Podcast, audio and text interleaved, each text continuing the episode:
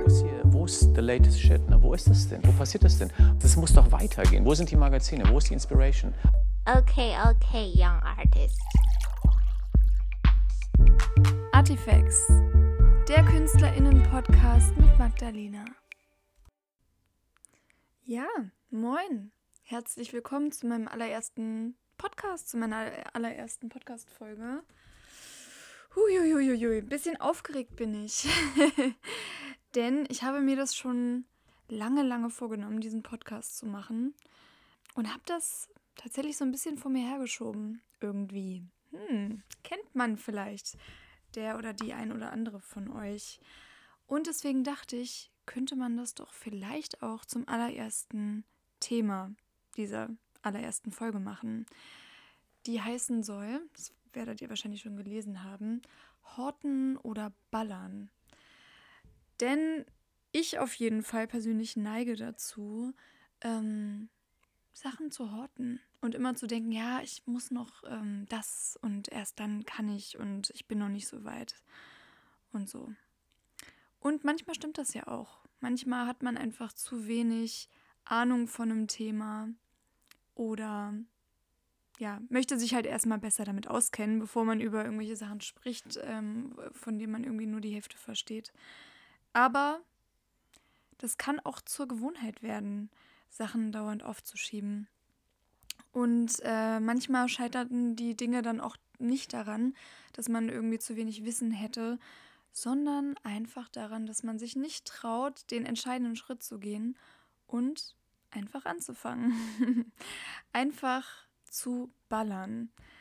Und wie man das am besten macht und wie das gelingen kann, das wollen wir heute mal gemeinsam rausfinden. Warum verwende ich diesen bisschen weirden Begriff des Ballerns eigentlich? Ähm, ich mache das ganz bewusst, weil ich finde, wenn man in so einem kreativen Zustand ist, dann ähm, schießen die Ideen einfach nur so aus einem raus, so eine nach dem anderen, nach der anderen. Äh, und dabei ist es halt total hilfreich, wenn man eben nicht jede dieser Ideen so krass auf die Goldwaage legt und äh, zerdenkt und ähm, die ganze Zeit denkt, das ist jetzt irgendwie nicht gut genug und da muss was Besseres her, sondern wenn man das nutzt, was, was da kommt erstmal äh, und dann von da ausgehend weitermacht. Weil wenn wir alles so zerdenken und ähm, dauernd ja auf, auf alles überprüfen, dann ver verführt es nur dazu, dass wir die Ideen wieder verwerfen und zwar eine nach der anderen und überhaupt nicht zu Potte kommen und stattdessen sogar vielleicht das Handtuch werfen und denken, wir sind irgendwie nicht kreativ oder uns, ähm, ja, uns fällt nur Scheiße ein. ähm, sicherlich kennen wir das auch alle, diesen, diesen Zustand. Und äh, der führt nicht dazu, dass wir produktiver werden, sondern im Gegenteil eher dazu, dass wir aufgeben. Und da wollen wir weg von. Denn wir müssen, wenn wir was lernen wollen, ähm, einfach erstmal, wie gesagt, ins Handeln kommen. Und üben. Uns äh, Zeit äh, auch erlauben, äh, in der wir rumexperimentieren und üben und einfach neue Werkzeuge, in welchem Bereich jetzt auch immer wir tätig sind, äh, ausprobieren, uns aneignen, gucken, was macht uns überhaupt Spaß, was funktioniert für uns, was können wir gebrauchen und was auch nicht. Ja, deswegen äh, finde ich, kann man wirklich einmal ganz laut und deutlich sagen, Quantität vor Qualität. Ich hätte selber wahrscheinlich nicht für möglich gehalten, dass ich das jemals sage, noch vor ein paar Jahren oder noch kürzerer Zeit. Ähm, weil ich immer so sehr dazu geneigt habe, ja, alles zu krass auch zu bewerten. So, und ich glaube, das kennen wir alle. Aber ja, wie gesagt, dieser Perfektionismus führt einfach oftmals zu nichts Gutem, sondern einfach nur zu Frust und ähm, dass die Dinge anstrengend werden, dass sie überhaupt keinen Spaß mehr machen, dass man irgendwie total verkopft ist irgendwann nur noch, dass sich die Gedanken total im Kreis drehen. Ja, und dass man am Ende oftmals gar nichts zustande bringt und einfach nur frustriert ist. Und vielleicht sogar denkt, man sei nicht kreativ, was voll der Quatsch ist. Ich finde eine Künstlerin, an der man sich da sehr gut orientieren kann, wenn es um diese Rausballerhaltung geht, ist Haiti. Haiti ist eine Rapperin oder macht Trap-Musik, auch wenn ich ehrlich gesagt schon seit 15 Jahren über diesen Begriff Trap stolpere und immer noch nicht so ganz verstanden habe, was das eigentlich ist. Aber auf jeden Fall ähm, macht sie Musik äh, und ist einfach extrem produktiv. Sie schreibt ihre Songs alle selber, ist von der Philosophie her halt so, das sagt sie auch in Interviews, dass sie einfach raushaut. Ein Ding nach dem nächsten. Sie denkt einfach nicht so viel darüber nach, äh, was sie tut, ähm, kann sich auch oftmals gar nicht mehr an ihre Songtexte erinnern und nimmt einfach das, was kommt. So. Und das ist vielleicht auch irgendwie radikal und sicherlich auch nicht jedermanns Sache. Also äh, jetzt auch auf ihre Musik bezogen. Aber das macht nichts. Ich finde, man kann sich einfach gut daran orientieren, ähm, an, an, an, ja, an dieser Haltung, äh, weil sie eben sich perfekt eignet, um überhaupt äh, in den Fluss zu kommen und den ersten Schritt zu gehen und Sachen zu machen. Weil das ist eben oft die größte Hürde und die lässt sich so dann doch ganz leicht überwinden, weil wir haben Ideen. Uns kommen verschiedenste Gedanken, wenn wir irgendwie über einem Thema brüten. Und diese Haltung führt halt auch einfach bei Haiti dazu, dass sie extrem produktiv ist. Alle zwei Wochen haut sie irgendwie einen neuen Track oder ein neues Video raus hat, glaube ich, letztes Jahr zwei Alben gemacht. Und darum geht es ja auch, wenn man lernen will, richtig gut in einer Sache zu werden, dass man einfach loslegt und Erfahrungen sammelt. Wenn es darum geht, regelmäßig in den kreativen Fluss zu kommen, kann es helfen, ähm, feste Rituale zu etablieren. Das kann ein Zeitrahmen sein, in dem man sagt, äh, jeden Tag von so und so viel Uhr oder immer nach dem Frühstück oder immer nachdem die Kinder im Bett sind oder immer einmal die Woche oder so an dem und dem Tag von dann bis dann, also wirklich sehr spezifisch. Oder ähm, das kann auch an bestimmte Orte gekoppelt sein, zum Beispiel mein, meine kreative Ecke, so immer auf dem Sessel hm, denke ich ähm, mir meine Romane aus, schreibe. Oder immer wenn ich in diesem Café bin oder in der Bibliothek oder im Zug äh, und aus dem Fenster gucken kann und andere Leute neben mir quatschen, äh, da kommen mir die besten Ideen oder so. Ein anderes sehr gängiges Ritual, was sowieso ganz viele schon haben, ist auch einfach sich eine äh, Kanne Kaffee oder Tee aufzukochen und sich damit an den Schreibtisch zu setzen oder eine bestimmte Musik anzumachen, um neue Inspirationen zu bekommen. Man kann auch sowas nutzen wie äh, einen speziellen Snack, den man immer nur zu diesem Zweck zu sich nimmt, zum Beispiel irgendwie einen Schokoriegel oder sowas. Oder einen Duft, den man aufträgt oder im Raum versprüht. Ähm, oder eine bestimmte Kleidung, die man immer nur dann trägt, wenn man ähm, beispielsweise malt. Ich meine, beim Malen ist es sowieso oftmals der Fall, dass man sich irgendwie einen Malkittel oder so anzieht, aber man kann es ja auch für andere Tätigkeiten machen, dass man irgendwie sich einen ganz kuscheligen Pulli anzieht, immer wenn man schreibt oder sowas.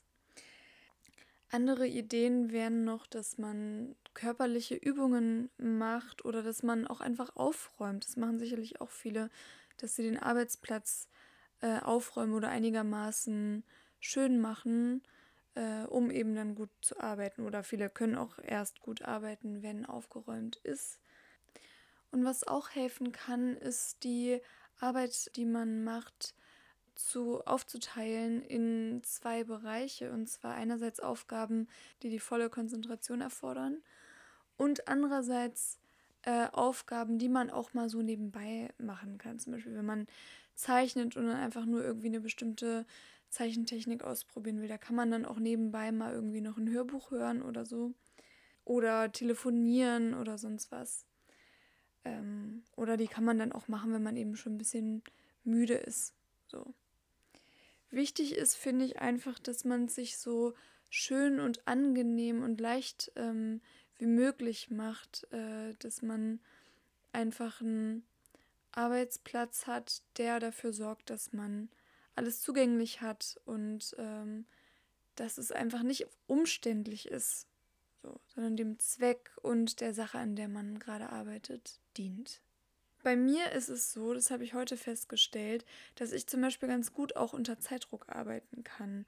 Ich habe äh, einen Spaziergang gemacht und auf dem Rückweg vom Spaziergang wusste ich, okay, so in äh, 15, 10 Minuten ungefähr werde ich zu Hause wieder ankommen. Und da kamen dann auf einmal die Ideen, ganz plötzlich. So, sobald der Zeitdruck da war, fielen mir dann ganz viele tolle Sachen ein.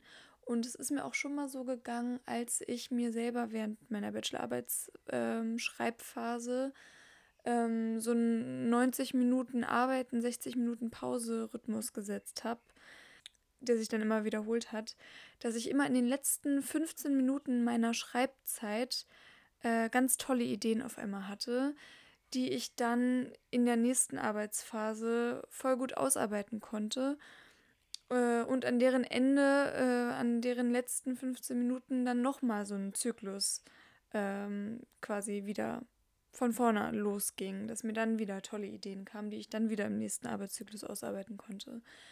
Das war irgendwie cool. Also das, da merke ich, das funktioniert für mich und ich finde, das muss man auch grundsätzlich sagen, dass es nicht irgendwie die Arbeits- oder Kreativitätsroutine für alle gibt, sondern dass jeder einfach verschiedene Sachen ausprobieren muss oder kann oder darf, um, um dann aber auch zu schauen, was funktioniert denn für einen selber oder was auch nicht oder worauf hat man überhaupt Bock oder was lässt sich auch überhaupt einrichten. Vielleicht noch zum Schluss eine kleine Buchempfehlung. Ich habe nämlich letztens ein Buch empfohlen bekommen, das heißt Mein kreatives Geheimnis sind bequeme Schuhe, in dem es um Kreativitätsrituale ähm, oder auch einfach Arbeitsroutinen von verschiedenen Künstlerinnen geht.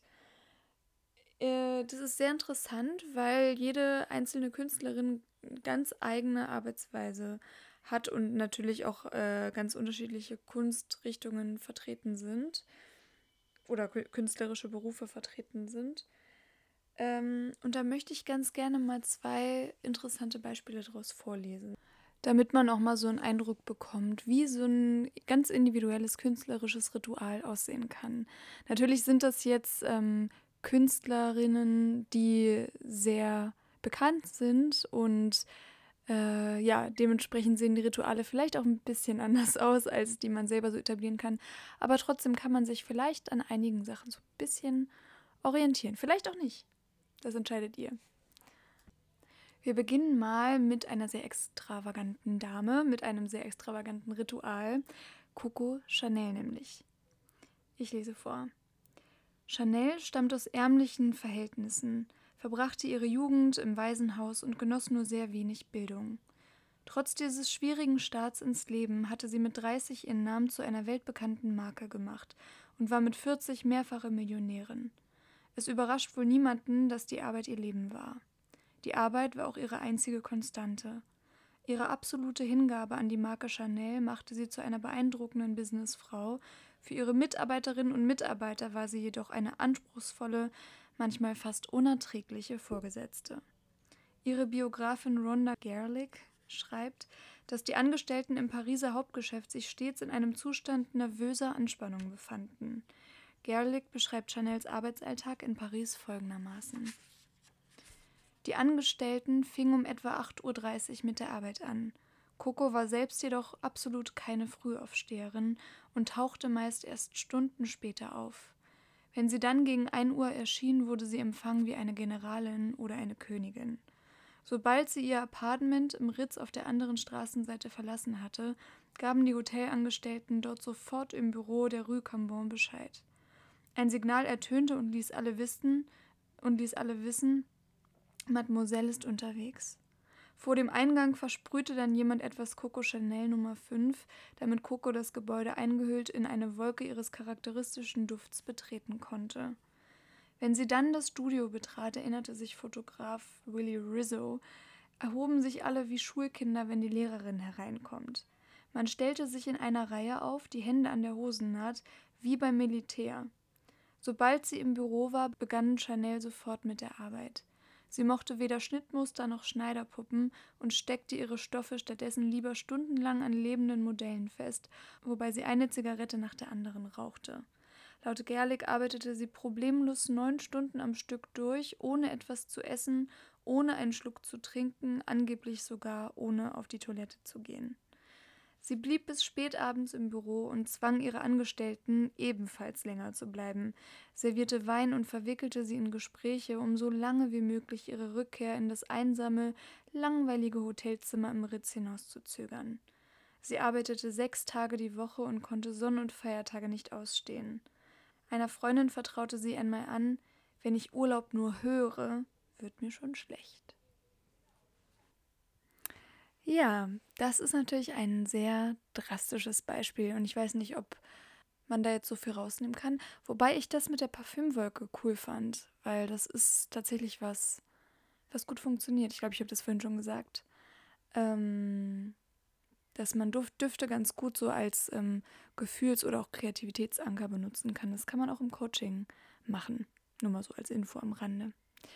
Ja, dann kommen wir auch schon zur letzten Schriftstellerin, die ich vorstellen möchte. Oder, also, ja, jetzt habe ich es verraten, zur letzten Künstlerin, Schriftstellerin.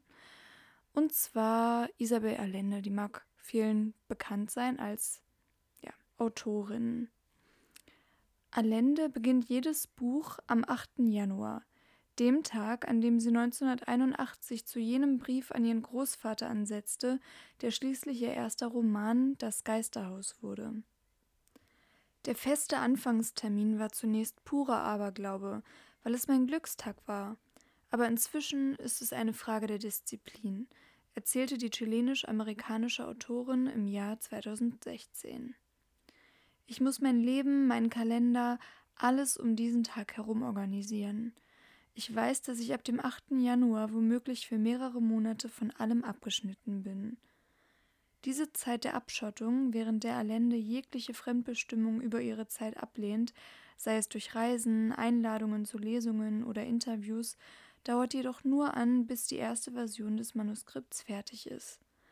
Danach teilt sie ihre Zeit weniger strikt ein, schreibt jedoch trotzdem weiterhin jeden Morgen, auch am Wochenende, von kurz nach dem Aufwachen bis zur Mittagszeit. Ich bin ein Morgenmensch, sagt sie. Ich stehe um 6 Uhr auf, manchmal sogar noch früher. Dann trinke ich Kaffee mit meinem Hund, ziehe mich an, inklusive High Heels, und schminke mich, selbst wenn mich an dem Tag niemand zu Gesicht bekommt. Denn das versetzt mich in die richtige Stimmung. Wenn ich im Schlafanzug bleibe, kriege ich nichts zustande. Allende schreibt in ihrem Arbeitszimmer unterm Dach ihres Hauses in der Nähe der San Francisco Bay. Es ist zweigeteilt, wobei die eine Hälfte ihre gesamte Recherche für das aktuelle Buchprojekt sowie ihre Perlen beherbergt. Die Schriftstellerin bastelt für ihr Leben gerne Perlenarmbänder und verschenkt sie dann an Freundinnen. In der zweiten Hälfte befinden sich ein Altar sowie ein großer Schreibtisch mit einem Computer, der nicht mit dem Internet verbunden ist. Der ist nur fürs Schreiben da, erklärt sie. Darauf sind lediglich das Buch und die Recherche dazu.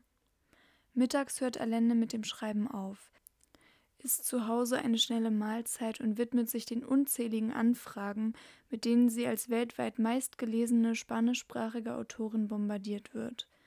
Für gewöhnlich beginnt sie mit den E-Mails, die ihr von ihrer Assistentin weitergeleitet werden. Der restliche Nachmittag verläuft weniger strukturiert. Wenn nicht viel zu tun ist, schreibt Allende manchmal den ganzen Nachmittag oder betreibt die ausführliche Recherche, die allen ihren Büchern, ob Roman oder Sachbuch, zugrunde liegt. Der einzige weitere Fixpunkt in ihrem Tagesablauf sind die zwei Spaziergänge mit dem Hund, während derer sie es vermeidet, über ihr aktuelles Projekt nachzudenken. Am Abend macht sie sich ein einfaches Essen und geht zwischen 22 und 23 Uhr ins Bett. Ich male mir immer wieder aus, wie ich mich nach der Arbeit mit einem Glas Wein und Musik zu einem ausgedehnten Abendessen hinsetze, erzählte sie. Vergessen Sie's. Ich habe gerade noch Zeit, mir das Gesicht zu waschen, dann falle ich ins Bett. Obwohl Allende sieben Tage die Woche viele Stunden schreibt, empfindet sie ihren jetzigen Tagesablauf als für ihre Verhältnisse relativ entspannt. Während der Arbeit am Geisterhaus war sie außerdem in Vollzeit als Schulleiterin beschäftigt und kümmerte sich auch noch um ihre beiden Kinder, sodass ich nur nachts schreiben konnte. Dabei bin ich, bin ich wirklich keine Nachteule und am Wochenende. Damals schrieb sie auf einer tragbaren Schreibmaschine auf der Küchenarbeitsplatte. Als Allende schließlich ihren Job aufgab, um sich ganz dem Schreiben zu widmen, behielt sie den straffen Zeitplan bei und schrieb montags bis samstags von 9 bis 19 Uhr. Wenn sie gerade mitten in einer Szene steckte, manchmal auch bis spät in die Nacht. Allende räumt inzwischen ein, dass sie sich womöglich zu viel zugemutet hat. Eine Folge ihrer Erziehung durch den Großvater, der Wert auf strikte Disziplin legte und ihr einimpfte, wie wichtig harte Arbeit sei. Das war sehr gut für mich, weil mich diese Einstellung durch viele Hochs und Tiefs meines Lebens getragen hat, sagte Allende. Doch jetzt, da mein Leben endlich ruhig und in geordneten Bahnen verläuft und ich es mir nach so vielen Büchern auch leisten kann, habe ich nicht mehr das Gefühl, mir selbst so eine strenge Arbeitsmoral auferlegen zu müssen. Andererseits sieht sie sich noch längst nicht mit dem Schreiben aufhören. Im Gegenteil, auch nach über 20 Büchern genießt sie es nach wie vor.